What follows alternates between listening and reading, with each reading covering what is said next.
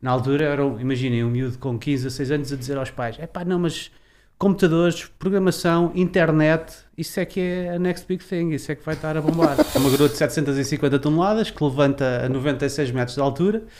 A grua em si são, tem 12 caminhões para transportar, é é desmontada em peças, tem 10 metros de largura por 12. Portanto, não é uma gruazinha, é uma grua zorra. Apesar de ter lagartas, ela não se vai deslocar. Depois, quando é para ganhar dinheiro, há uma coisa mais gira que é os bug bounties, como a Bug Crowd e outros do Ou género. seja, há empresas grandes que colocam exemplo, prémios. desafios, não é? Colocam um desafio. O Brain Power, o Juice, está a ser depositado nessas empresas. E não são só as grandes. As várias empresas estrangeiras que vêm e oferecem os tais salários acima da média, podem fazê-lo porque o valor que está a ser criado lá, na sua sede, no seu core É que business, financia é isso. que financia isso tudo e é peanuts.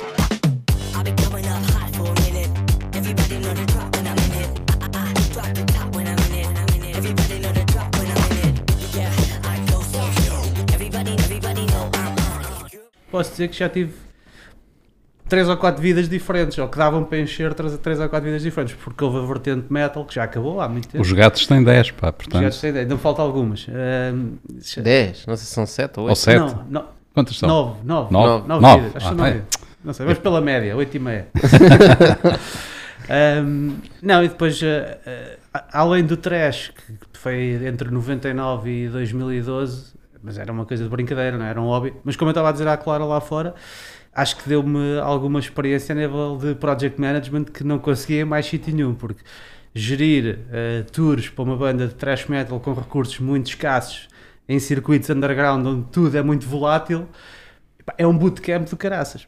Quando a malta fala de bootcamps e mentorias e não sei o quê, eu acho que uma experiência dessas está tá lá em cima eh, a nível da capacidade de reagir eh, ao mundo VUCA, não é? Porque tudo, tudo pode mudar. De repente chegar num sítio, não há bateria, porque então, mas não iam trazer vocês a bateria. Digo, ah, um pequeno pormenor que ninguém falou. Não trouxeram a bateria, é muito bom.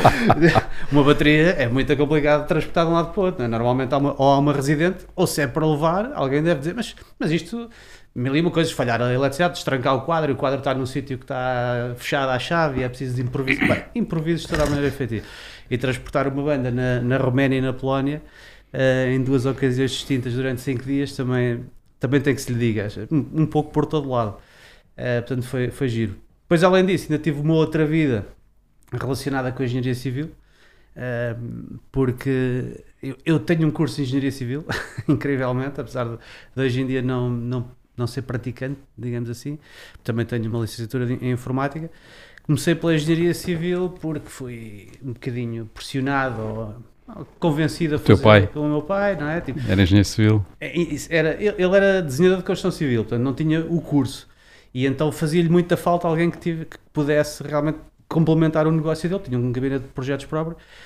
E isto em retrospectiva é, muito fácil dizer que, que, a, que a escolha não foi a mais acertada, mas isso é agora. Na altura, era, um- imaginem, um miúdo com 15 a 6 anos a dizer aos pais: é pá, não, mas computadores, programação, internet, isso é que é a next big thing, isso é que vai estar a bombar. e eles ficavam a pá, ah, puto, pronto, depois fazes isso, tira lá civil primeiro, depois passa-lhe, viu eles pensar. Sabe como que eu disse? É pá, depois vais para a música, não é? Era, era tipo, estava mesmo, no mesmo nível do trash. Exato. Era levado mais ou menos com a mesma credibilidade. Ele também gosta de trash, gosta de bem, de maluqueiras que ele tem na cabeça, mas ele é bom aluno, ele tira civil. Ahm, e o que é que aconteceu? Epá, isso ca- causou-me ali um desvio. Eu estou aqui a fazer esta apresentação só para Faz bem, faz bem. é para Faz ficarem a conhecer o background, não é? Ahm, fiz ali um desvio tremendo porque depois acabei aquele curso e houve ali uma coisa que me correu muito mal, que é, eu, eu fiz uma charlate, que era para perder o mínimo tempo possível Uhum. para depois me focar na informática. E hum, fins os três anos do bacharelato, queria me matricular em informática e constato-me com a dura realidade que era obrigado a fazer um estágio curricular de civil para ter o canudo, o famigerado canudo. E o estágio não podia decorrer paralelamente com a minha matrícula no outro curso. Então eu tive que parar um ano por causa do estágio curricular, que era de seis meses. E fui estagiar para a Câmara Municipal de. Ahm, epá, depois uma coisa puxa a outra, não é? Contactos, eh, depois convidaram-me para fazer o estágio profissional, ainda tinha o resto do ano para ocupar, ok. Depois convidaram-me para ir para o programa Polis, que estava a correr na altura, o Leiria Quando Polis. deste por ela já estavas envolvido. Quando dei por ela estava Já estavas comprometido. Estava super comprometido, exatamente. Matriculei-me em, em informática na mesma, mas não conseguia, ia fazendo cadeiras. E então, o que é que acontece? Depois em 2004, já eu me tinha casado, aparece ainda uma, uma coisa para me desviar ainda mais do meu, do meu destino, é? do meu propósito inicial, eh, que foi, eh, aparece um anúncio no, no jornal, eu já tinha acabado o meu contrato na Laria Polis tinha- e não, não, não quis continuar na Parque Expo, que era a entidade empregadora naquele caso, e aparece um anúncio no jornal, procura-se Project Manager ou Site Manager para uma empresa de energia eólica, um fabricante de turbinas eólicas alemão que está a implementar um parque eólico perto de Leiria eh, e pá, critério principal, fluência em inglês e boas soft skills a lidar com culturas diferentes.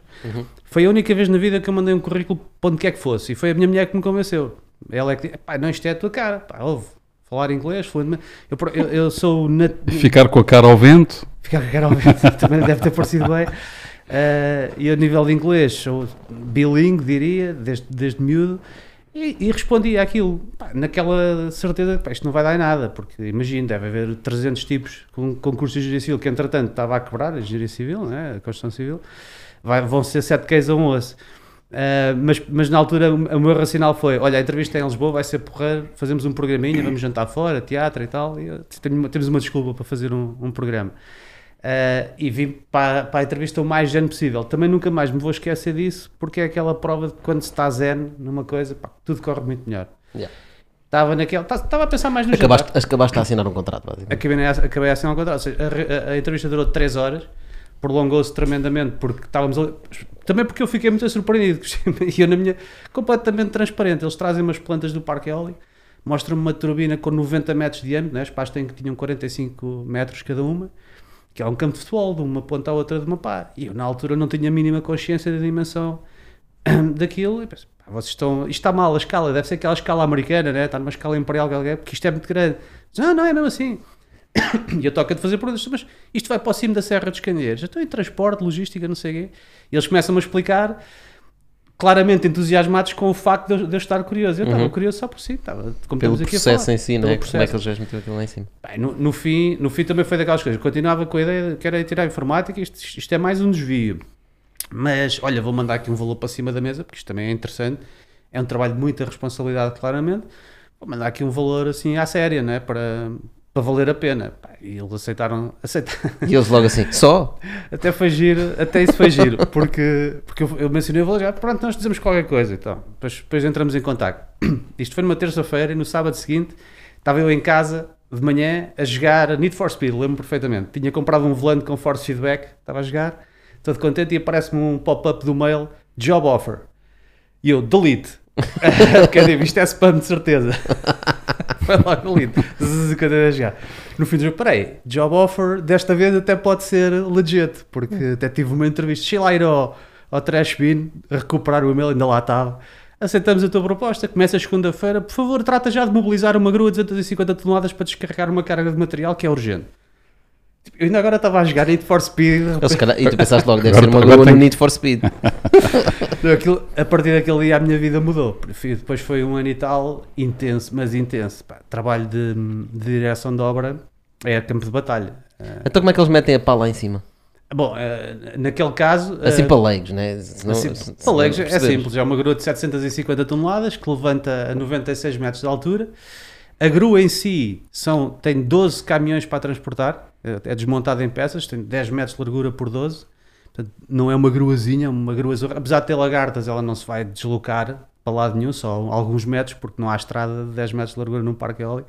Portanto, tínhamos que mobilizar primeiro essa grua, depois as pás, primeiro a, a torre. Quando tu falas num parque eólico, muitas, é no topo da, da serra, muitas É, vezes. né? naquele caso, o primeiro foi na Serra dos Candeeiros, fora do Parque Natural. Uh, depois fiz outro na, na, em Sines. Nunca fizeste nada na Serra da Lousã? A da Lausanne, não. não, não Ain- depois- Ainda bem. Ainda bem, temos lá umas eólicas a chatear-nos. Tem- é Tens que arranjar umas gruas. Olha, também sabes desmontá-las? também sou- é, aliás, elas quando chegam a fim de vida têm que ser desmontadas porque 80% do material é, é recuperado e é reciclável. Eu depois passei para o negócio da promoção eólica a seguir. Isso, por isso é que me perdi, não foi só um ano ou dois, foram 13. Porque a seguir a Nordex eh, queria, portanto, queria que eu ficasse como project manager, estavam a criar a estrutura em Portugal, mas tinha que ir para Matosinhos. Ah, Eu não estava muito afim de ir para Matosinhos, já falamos de Leiria, Leiria é um sítio muito, muito agradável para se viver eh, e não estava nada afim de sair. Ahm, e procurei ali uma alternativa, pá, não aceitei, eh, e entretanto há um grupo industrial na, área- na, na- nossa zona, grande, que me convida a ir criar um negócio de promoção eólica, ou seja, criar- desenvolver projetos Greenfield, desde o licenciamento, aliás, desde a identificação do local, prospecção, contratação de terrenos, licenciamento, ligação à rede, construção, eh, operação. Portanto, full cycle. E isso ainda era. Lá estava eu completamente esquecido da informática. Isto era tudo demasiado interessante para deixar ir. E a energia eólica estava a fundo naquela altura. Eh, Foi a grande janela do oportunidade daquele negócio. E até 2013 foi o que andei a fazer. Depois criámos subsidiárias na Roménia, na Polónia, na República Checa. Eh, fizemos promoção de projetos lá. Vendemos algum do portfólio. Depois a janela fechou-se e acabou a história da eólica mas, mas digamos, proprietários que não gostavam da vista das eólicas ou que não as queriam lá, também lidei com, com E depois muitos. vais para a Bloco Telha. Exatamente. Depois a Bloco Hotelha era uma empresa do mesmo grupo, é, era e é, é do mesmo grupo, onde, como, como findou, digamos, aquele negócio da promoção, não havia mais enquadramento legislativo para continuar.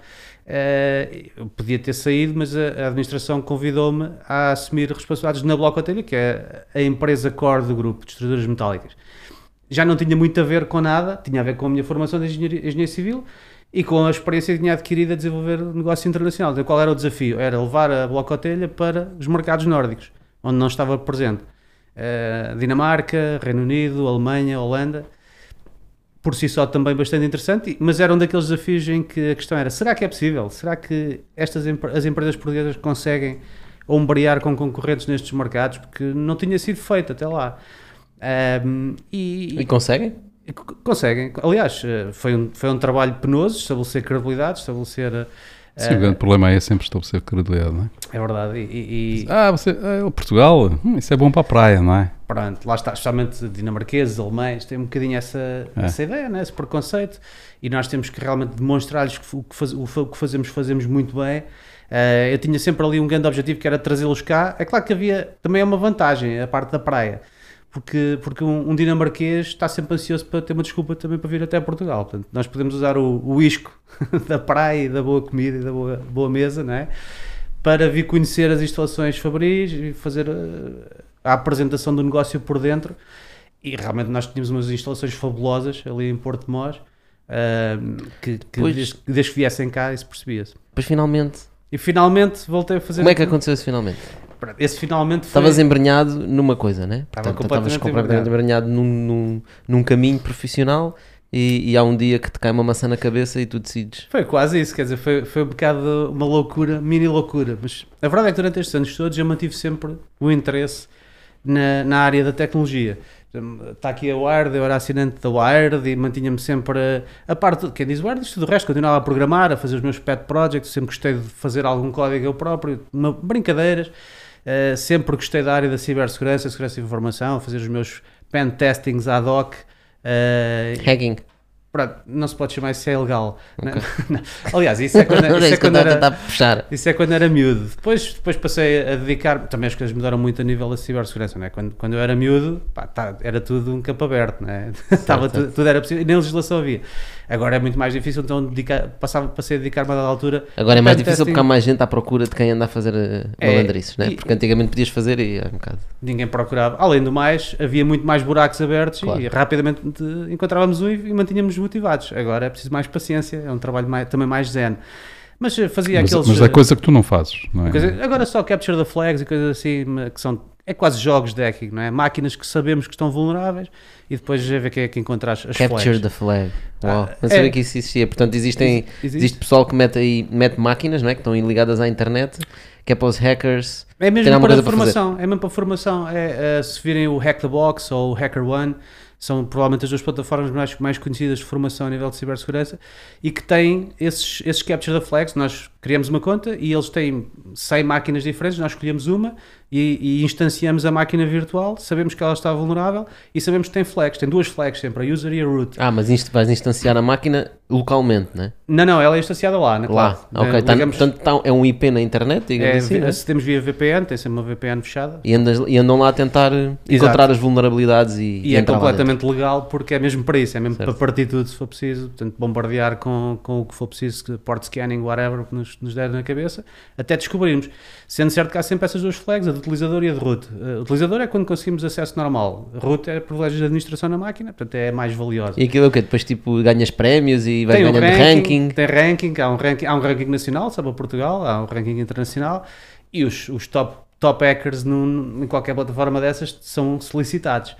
Depois, Isso é, isso é mesmo para ganhar currículo? Há, há hackers a fazer isso para ganhar currículo treino, e serem- treino e currículo. Depois, quando é para ganhar dinheiro, há uma coisa mais gira que é os bug bounties, como a Bug Crowd e outros Ok. do género. Ou seja, há empresas grandes que Por colocam exemplo, Colocam prémios. desafios, não é? colocam desafios, inclu- inclusive, tipicamente metem uma réplica das suas, dos seus eh, serviços de produção, dos seus sistemas de produção, metem a réplica online e depois oferecem mesmo, mapeiam mesmo os bounties, do género, uma vulnerabilidade ligeira que é só pá, um inconveniente, pagamos 10 dólares, mas uma vulnerabilidade crítica chegam a valer 5 mil, 10 mil dólares um, um exploit dessas. Eh, e há pessoal que faz vida só nos eh, bug bounties. Portanto, há vulnerabilidade- vulnerabilidades críticas que se encontram que valiam muito mais que 10 mil dólares de Muito impacto no negócio deles. é? Algumas muito mais. Milhões, provavelmente. É, e, e a verdade é que eu acho que é das melhores estratégias para garantir a segurança da informação do sistema, porque nada como o poder da, da crowd, não é? E do desafio, não é? E, e é que Vou são encontrar. dezenas de milhares de tipos que vão, que se o bounty for grande, estão dezenas de milhares de gajos experientes a bombardear aquilo. Alguém vai descobrir alguma coisa, garantidamente, ou quase garantidamente, porque não há serviços 100% estanques.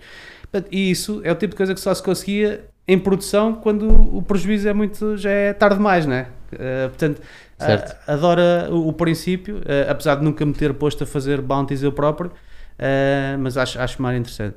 Eh, mas, mas bom, então voltando ali ao career shift, o que é que aconteceu? Portanto, mantive sempre esta ligação, mas era uma coisa quase de assim como há pessoal que ao fim de semana faz carpintaria, eu estava de volta destas coisas.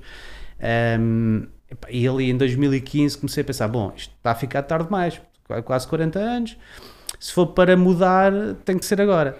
Claro que a ideia parecia estratosférica à família, né? no princípio, mas tu Construíste uma carreira. construíste uma carreira aqui e agora vai tudo para, o- para o lixo. Mas pá, felizmente a, a minha esposa sempre me apoiou 100% nisso, foi super importante o, o voucher dela e eu, da altura, meti aquilo na cabeça: vou ter que arranjar maneira de saltar. Agora eu não sabia como, eh, não sabia como é que eu ia fazer, mas queria era mudar de área. Apesar de gostar da empresa onde estava, das pessoas para quem trabalhava, eh, nunca tive problemas nenhums desse nível e aliás, continuamos a dar bastante bem e foi uma notícia que eu sei que foi chocante quando finalmente a dei, disse, olha, vou sair porque vou para esta área assim assim.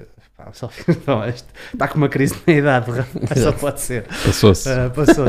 Tanto que o discurso foi um bocadinho bem. Vai lá e depois, olha, quando quiseres voltar, nós estamos aqui, não há problema nenhum, tá? Tipo, do género, vai, vai lá curar Sim, isso. vai lá curar e depois volta para aqui. Mas o que acontece é que as coisas correram bem porque eu encontrei, eh, em 2016, encontrei o Marco Cova, que é um dos fundadores da Void Software, que tinha sido meu colega do sétimo ano. Era daí que nós nos conhecíamos, já na altura, portanto, o sétimo ano, foi nos early 90s, e éramos os grandes cromos. tipo, trocávamos, eh, além dos jogos, eh, dicas, ideias de programação, andávamos ali de volta de, de várias linguagens e, ehm, portanto, sempre foi uma pessoa que, com quem eu, eh, me, me em quem eu me revia bastante, mas tivemos muitos anos sem, sem nos vermos. E há um dia, por casualidade, eu encontro um post e vejo Void Software e vejo que eles tinham assim umas letras muito grandes na, na parede a dizer Programming Motherfucker. Ah, eu achei aquilo Programming motherfucker. Aquilo, aquilo remeteu-me para o Pulp Fiction, aquilo só podia ser do English Motherfucker, do, do, do- Bad do motherfucker. Eh, pronto, tinha, tinha tudo a ver. Eu mandei a boca ao, pá, Marco, não sabia que tinhas uma empresa e tal. E sim, claro que era uma referência a Pulp Fiction, que é o meu filme favorito, sempre, all time, difícil de, de estrenar. E eu achei, isto está aqui uma, uma química, tenho, que- tenho que marcar um café com, com o Marco e catch-up, ver o que é que ele tem nada a fazer. E calhou que o timing foi eh, extraordinário, porque eles, a Void tinha, já tinha vários anos, tinha nascido em 2006, mas era o Marco e o Hugo, essencialmente, ali- aliás, e o Telmo que já não estava, mas o Marco e o Hugo são dois programadores top, eh, basicamente o, o 10 Times Engineer, não sei se conhecem esse suposto mito, Não. eh, mas é, uma- é uma É o quê? é um, é um nome dado muito na indústria de software que é, é suposto haver alguns engenheiros de software, alguns programadores que fazem o 10 vezes mais rápido que um programador no- normal faz. E há quem diga que é um mito, mas não é. não é porque eu conheço alguns, poucos, mas o Marco e o Hugo são dois desses uh, 10x engineers que fazem parecer que é fácil. Ok. Um, e, e isto não há uma grande real explicação, senão a de muito treino, muito treino, muita dedicação. Muito à la Shaolin, não é? Tipo, passar muitas horas de vida em que o tempo está a passar e não está por ela só a perceber como é que as coisas funcionam de raiz. E eu acho que nós temos uma vantagem, nós da nossa geração, que acompanhamos o, o nascimento destas tecnologias e do software, porque nós fomos obrigados a, a, A perceber as bases, a né? perceber as bases. Portanto, não havia cá estas linguagens low code e tudo. Ah, isso não é programar. isso já é tudo muito facilitado. Agora tens no code. Agora tens- até tens no code, é só drag and drop. e. Pá, mas eh, enquanto não percebes o que é que está por trás, ao nível do byte, ao nível do, do CPU, do registro que estás a, a deslocar, pá, não, não vais perceber exatamente quando aparecem os problemas, não, não os vais diagnosticar tão rapidamente como, como poderias. E eu acho que aí é que está a diferença deste tipo, desta categoria de programador. É que quando corre mal, porque corre mal a toda a gente, o, o diagnóstico é muito mais rápido. Então, mas qual é é, que, aquilo. qual é que era o desafio que vocês tinham na Void? eh, Ou melhor, qual é o desafio que tu passaste a ter? certo. Que é, qual é o desafio que havia para tu. Exato, era aí que eu, que eu ia chegar exatamente. Pá, É que- era uma era gestão de projeto ou experiência internacional, não? digamos que era, até era mais a parte das vendas, que eu tinha desenvolvido muito na, na Blocotelha e do desenvolvimento de negócio. Porque a Void, eh, na verdade, tinha sido criada em, em 2006, como eu disse, mas, mas em 2012 começou a crescer um pouco mais, muito sustentada num cliente francês, eh, que era no fundo uma startup, mas estava funded, e eh, começou a contratar a Void de serviços de desenvolvimento do seu, do seu produto e, e, a, e a pedir cada vez mais manpower e a Void foi contratando para ter man- manpower para, para suportar aquele projeto. E quando eu apareço, o Marco estava ali com um dilema, é que ele tinha criado a Void com o Hugo como programador e neste momento estava, estava mais a gerir equipas, já era mais o CTO, mas acima de tudo estava com aquele dilema de eu estou completamente sustentado neste cliente único. Quer dizer, se estes tipos desaparecem dois para amanhã, eu tenho aqui, já na altura eram 12 pessoas, que vou ter que mandar embora. Quer dizer, vou ter que. É insolvência, é problema. Eh, Portanto, como, como sair daqui? Só diversificando o meu portfólio de clientes, só, só tendo outras fontes de rendimento. Preciso de desenvolvimento de negócios, não tinha ninguém com essas características. Portanto, quando eu apareci, pá, foi o. Foi nesse sentido, não é? Foi nesse sentido e ambos procuravam. Eu procurava um desafio tipo Void. Ele procurava alguém com- como eu e, ainda por cima alguém em quem pudesse confiar e nada como uma relação de tantos anos como tínhamos. Quer dizer, porque é tal coisa, quando nós nos conhecemos quando ainda somos crianças é diferente, não é? Nós conhecemos as pessoas antes delas terem sido poluídas pela vida adulta, não é? Ou, ou, de certa forma modificadas. Eh, ainda, ainda éramos puros.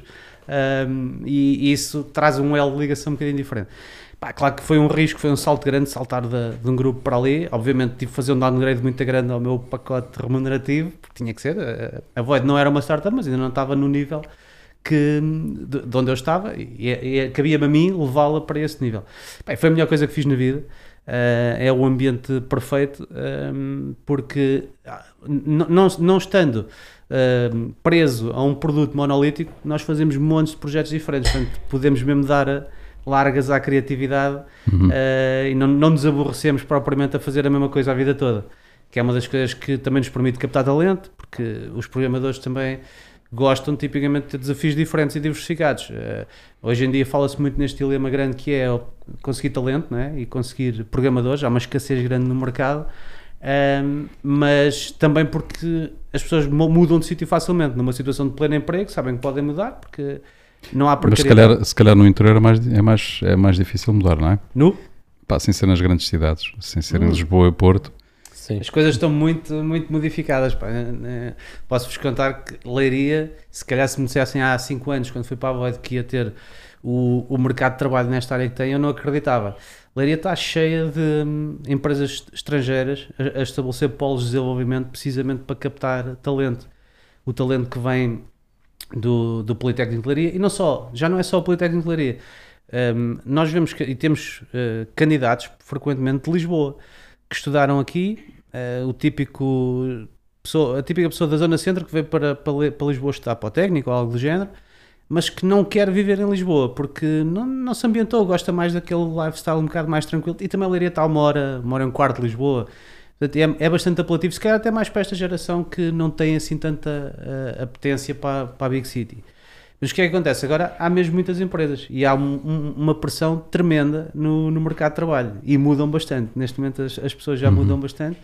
Eh, é natural, não é? É, é a mão invisível a, a funcionar. Eu acho que nós também somos um bocadinho, nós Void, somos um bocadinho culpados disso, porque fizemos, nós trabalhamos essencialmente para fora de Portugal, essencialmente Estados Unidos, é o nosso principal mercado.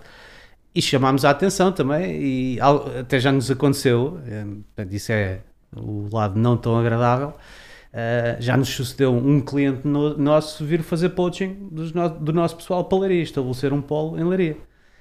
Que é, no mínimo, não é ético, mas eh, até, até é uma quebra contratual, porque qualquer empresa de consultoria nesta área tem cláusulas de non-solicitation para este tipo de coisa. Mas aconteceu-nos, aconteceu-nos o ano passado, eh, e com, com ofertas de pacotes salariais absolutamente eh, ridículos, porque, porque seria possível eh, eventualmente conseguir contratar em qualquer sítio do mundo.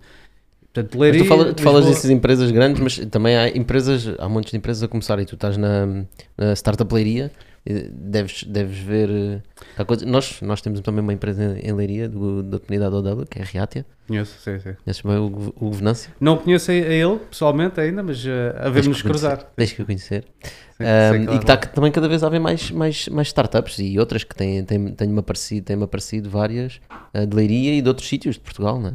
Portanto, Exatamente, não, a Startup Leiria tem tido vários programas de aceleração, nós, nós fomos uh, também associados uh, cofundadores um, e há uma dinâmica muito interessante a surgir. É um tecido empresarial Mas também porquê é que vocês foram para a Startup Leiria? Vocês não são propriamente já uma startup, não Não, é? não, nós estamos no Conselho de Administração, nós somos Ah, uh, cofundar, associados uh, uh, Ok, cofundadores. Uhum. Uh, não nos vemos de todo como uma startup. Aliás, nós nunca tivemos sequer funding, angel investors ou venture capital, nada disso.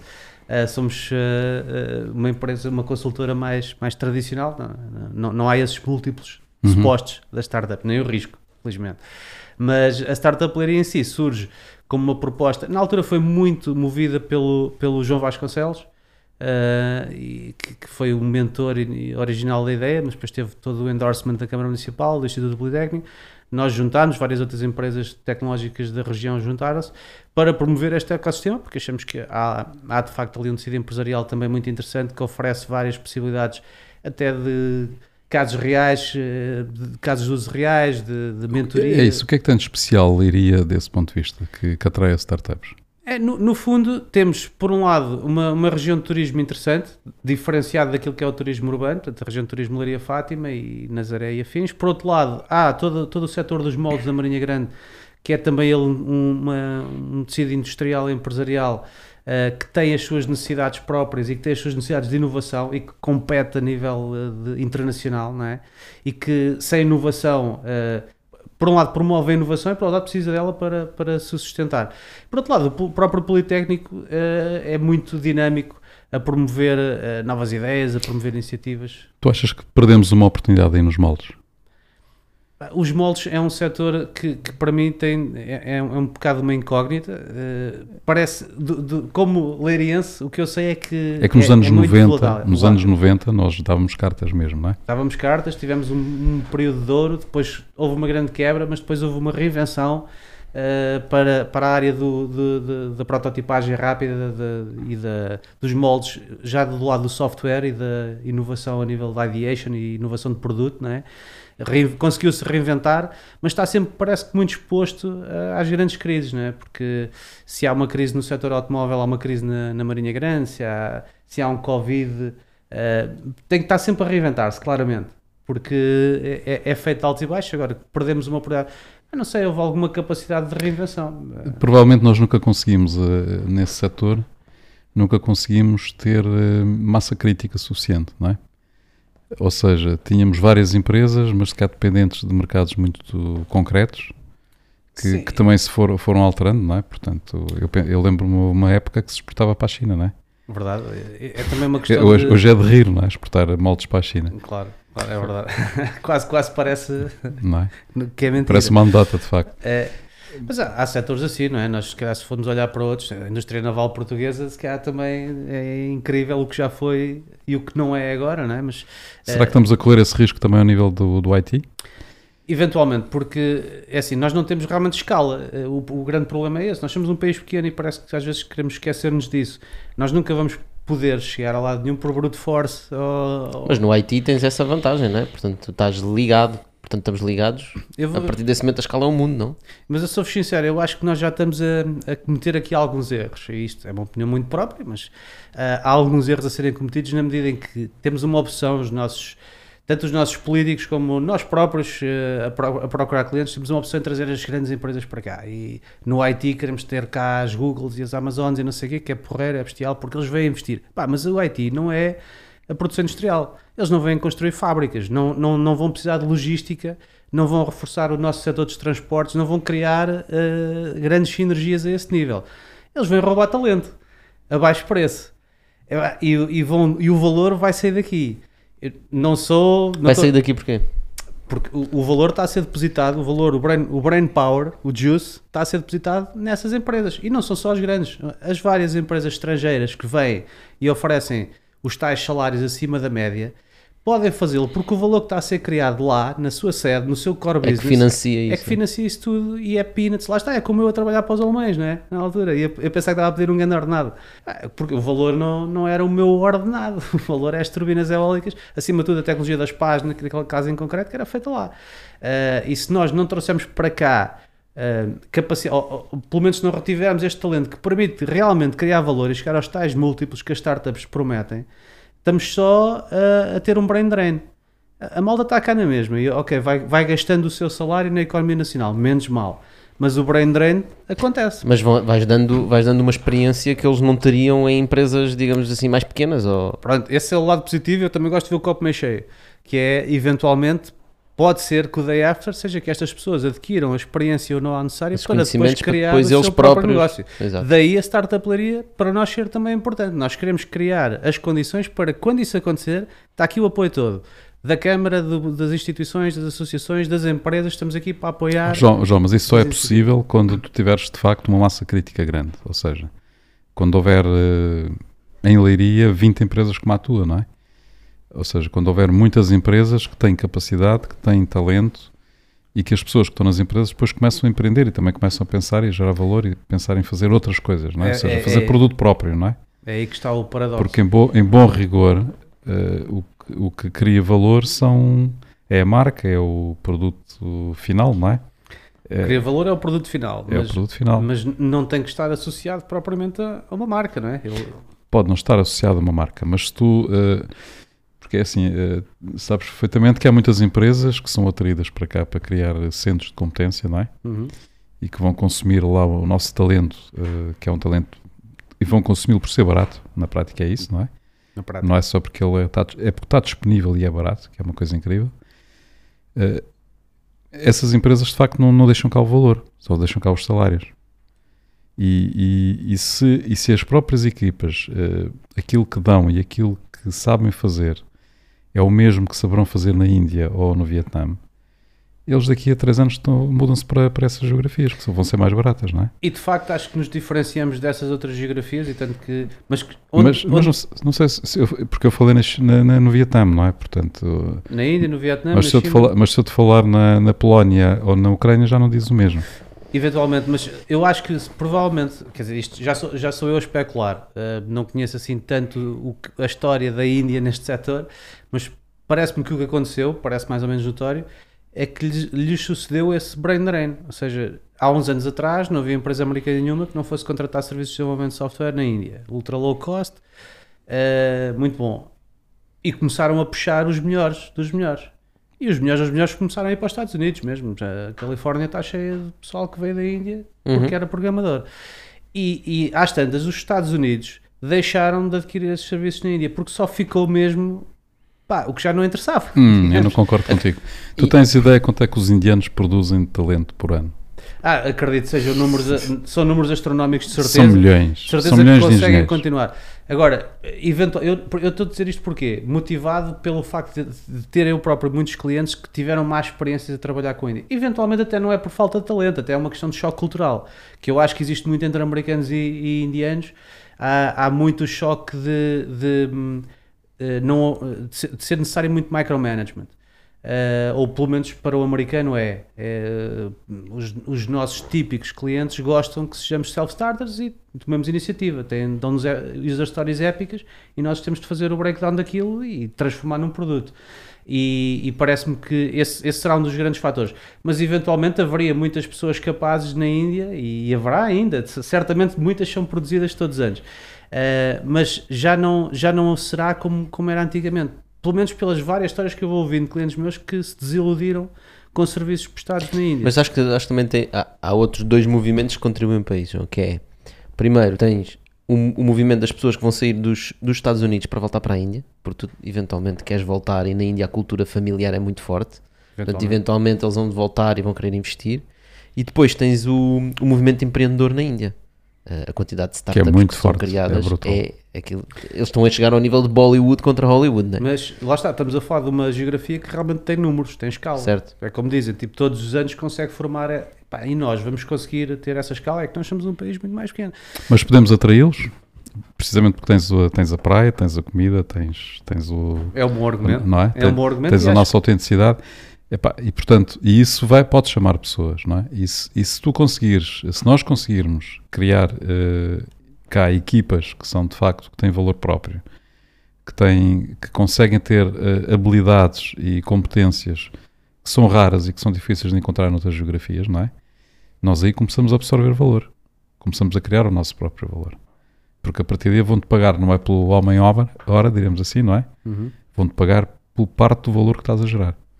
Esperemos que sim, e, e eu também gosto de manter o, o otimismo. Uh, neste momento sinto que há alguma tendência para uh, abrirmos uh, uh, uh, uh, os braços demasiado uh, ansiosamente, um, porque, vejamos, eu penso mais a nível daquilo que são, são os apoios uh, institucionais não é? para captar. Uh, Mas isso aí concordo contigo, sabes? Porque eh, efetivamente os centros de competência das grandes empresas, das grandes multinacionais tecnológicas, elas não trazem muito valor, não é? Porque as pessoas não, não, não, não desenvolvem muito dentro dessas empresas, não conseguem progredir muito em termos de conhecimento. E, e também lhes interessa manter isso a esse nível, porque assim mais facilmente conseguem mover-se para outro sítio, não é? Nós já, verdade. já tivemos vários centros de competência de, de grandes multinacionais que abriram em Portugal e que já fecharam e foram para outro sítio. Não é? Porquê? Pá, porque tanto faz, não é? Ser aqui ou ser noutro sítio. É porque não havia competências muito específicas, Uhum. não é? Que lhes criasse um- uma dificuldade em sair e ir Não para o havia outro lado. switching cost, não é? É Exatamente, Fácil, não é? fácil. E por- também por isso estavas a dizer, porque eles depois tiram os melhores, levam para o, para o, ce- para o centro, para o, cé- para o cérebro, digamos assim, não é? E o cérebro que controla tudo à volta. Mas como é que isso se combate? isso, digamos que é, não, não, não, não haverá uma fórmula dourada e, e digamos que neste momento será aquilo que nos preocupa mais. Nós, Void, sempre procuramos ser um local de trabalho distinto em Leiria e se calhar eh, acho que conseguimos, conseguimos diferenciar-nos bastante por causa disso. Temos eh, eh, uma boa ligação com ali o, o Politécnico e a, e a- a comunidade académica e toda a gente sabe que promovemos um bom equilíbrio vida pessoal-trabalho, promovemos excelentes condições a nível daquilo que é o escritório, o setup e tudo mais. Agora com o Covid isso tornou-se cada vez menos relevante e se calhar por isso é que também estamos aqui com um problema diferente. Isto pode ser uma, uma consequência do Covid. Eh, porque este último ano tem sido realmente duro a este nível da, de- da retenção de talento, eh, porque enquanto que antes havia outros fatores a serem tidos em linha de conta antes de pensar em mudar, não é? agora estou em casa a trabalhar, Pá, isto, estou a trabalhar para aqui ou para ali, isto, pá, é só uma janela no, no monitor que muda. Será Eh, que, será que a resposta não estará em nós desenvolvermos nós próprios estas tecnologias de ponta ahm, e começarmos a fornecê-las ou fazer serviços para as empresas, para empresas lá fora e para atrairmos as pessoas para virem cá, digamos, empreender nessa, com, esse, Concordo. com essas tecnologias de ponta, no fundo, que está tudo à procura, a crista da tecnologia. Exatamente, e concordo, e isso leva-me precisamente àquilo que é o outro grande vetor de desenvolvimento de negócio na Void, e que desde, desde que entrei que temos eh, promovido dentro das nossas possibilidades, que é, apesar de nós nunca nos termos lançado com um produto próprio, porque não queremos, queremos manter a nossa, o nosso ADN de, de, eh, desenvolvimento à medida, fizemos vários investimentos em startups também, ou seja, no, à, no- à nossa própria escala, uma espécie de venture investment, em que entramos com serviços, em que entramos como parceiro tecnológico. Um, oportunidades selecionadas, isto porquê? Porque também nos vem muita gente bater à porta. Mas numa ótica de venture builder, vocês criam essas empresas ou numa ótica de existe uma empresa, existe uma equipa que precisa de uma tecnologia e vocês dão o serviço para desenvolver a Não, nós criamos a empresa em conjunto com. cofundamos a empresa em conjunto com uh, quem iniciou a ideia, com o CEO, não é? Chamemos desse Mas vocês procuram o CEO, ele é que vem ter convosco. Normalmente vêm ter connosco. Ok. Uh, e isso, isso tem sido curioso também desde o princípio, porque como estando nesta área é muito frequente baterem-nos à porta com a Next Big Thing. Tive uma grande ideia, pá, o que é que acham? Preciso de uns gajos que saibam Preciso- implementar isto. Ah, É e-? No mínimo querem orçamentar, no mínimo. né? É. Quanto é que me custaria pá, vocês fazerem nesta época assim assado? Isto começou assim, desta ma- forma muito simples, no princípio. No princípio eu começava por eh, dar ali algumas, alguma mentoria, logo no início, do género, pá, mas já viste o estado da arte, o que é que já existe, parecido, olha que aqui, muitas vezes era a desiludir, eh, eh, Certo. contra mim falava, né? porque eu podia dizer, não, não, vamos lá fazer isso, pá, eu faço aqui um preço amigo, né? e vendendo, mas não, nunca foi essa a filosofia, e a filosofia era pá, desafiar a ideia e perceber se, se tinha mesmo pernas para dar, especialmente perceber-se que eram pessoas bootstrap, não quero que esta pessoa se venha aqui com uma grande ilusão Vai vender a casa para fazer o software. para fazer uma coisa que é para chamar carros para me darem boleia para um sítio. Já foi feito. Disse Uber. Ah, é sempre o Uber de qualquer coisa. Ah, e, e começa assim, epá, e começamos, começamos a dar este tipo de suporte. E, e quando as ideias tinham pernas para andar, a colaborar ali no Ideation e começámos a perceber: epá, isto já é uma ligação que vai além do mero prestador de serviços. Né? Eu, eu estou aqui a ajudar a construir uma ideia que tem uma base interessante, mas precisa deste tipo de apoio. E não, isto não é com uma remuneração do pagamento da minha prestação de serviços que serve para alguma coisa aqui. Nós estamos, com uma ligação demasiado próxima, até, até surgem depois questões a nível de titularidade, propriedade intelectual e afins. Estamos aqui a, a partilhar tanto que mais- faz muito mais sentido considerar entrarmos numa venture. Eh, e começámos a criar algumas empresas assim, temos alguns produtos eh, desenvolvidos dessa forma. Um, isto depois foi crescendo. Depois, eh, a dada altura, por exemplo, eh, tive, há- tive há pouco a falar com a Clara sobre o Tim Vieira, eh, que é um amigo nosso conhecemos já em 2016 e com quem colaborámos num projeto. E ele rapidamente começou a mandar-nos também pessoas do género, pá, pessoas que o abordavam, que ele é muito solicitado para investir, não é? tipicamente, ou, então, ou pelo menos para ser mentor, Uhum. Ou pelo menos para validar as ideias. pelo menos né? para validar as ideias, e ele frequentemente, quando é uma ideia tecnológica de base de software, manda para cá. Vai falar com estes senhores primeiro, e depois É o filtro, eu né? para filtrar, exatamente, porque pá, a nível de modelo de negócio até parece estar tudo bem, mas lá ver se a nível tecnológico se isto tem pernas para andar ou não. Eh, e isso gerou aqui ainda mais networking. eh, e entretanto, neste momento eu diria que temos três startups eh, em que estamos a participar que ehm, aliás, são quatro, mas uma é stealth mode puro, não, não pode ser mencionada. Eh, as outras três em que estamos a participar ativamente e a desenvolver, ou já com o MVP desenvolvido. Ehm, e que surgiram E é que tipo, que tipo de tecnologias é? Tipo, em que áreas? Então, são, são bastante distintas estas três. Hum, a primeira eh, é, é na área, digamos, do turismo e do travel, hum, e, e que no fundo é um produto eh, concorrente com um Google Maps ou um Apple Maps. Não é um produto inovador naquilo, naquilo que é a killer feature, é inovador a nível da forma como apresenta conteúdos e, como, e de UI UX, de User Experience. E vocês qual é que é o know-how que trazem para isso? No fundo, Digamos, é um- existe um know-how específico para cada, cada área, não é?